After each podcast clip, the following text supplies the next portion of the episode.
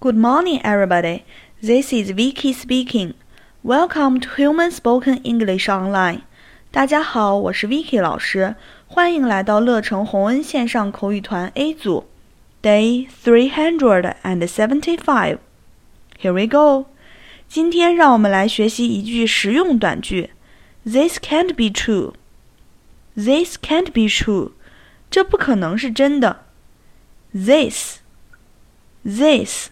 这这个，can't can't 不可能不能，be be true true 真的真实的，this can't be true 这不可能是真的。你的好朋友对你说，明天 TFBOYS 要来我们学校开一场演唱会，你可以说，this can't be true。Where do you hear about this？这不可能是真的。你从哪里得到了这个消息？This can't be true。这不可能是真的。That's all for today. See you next time.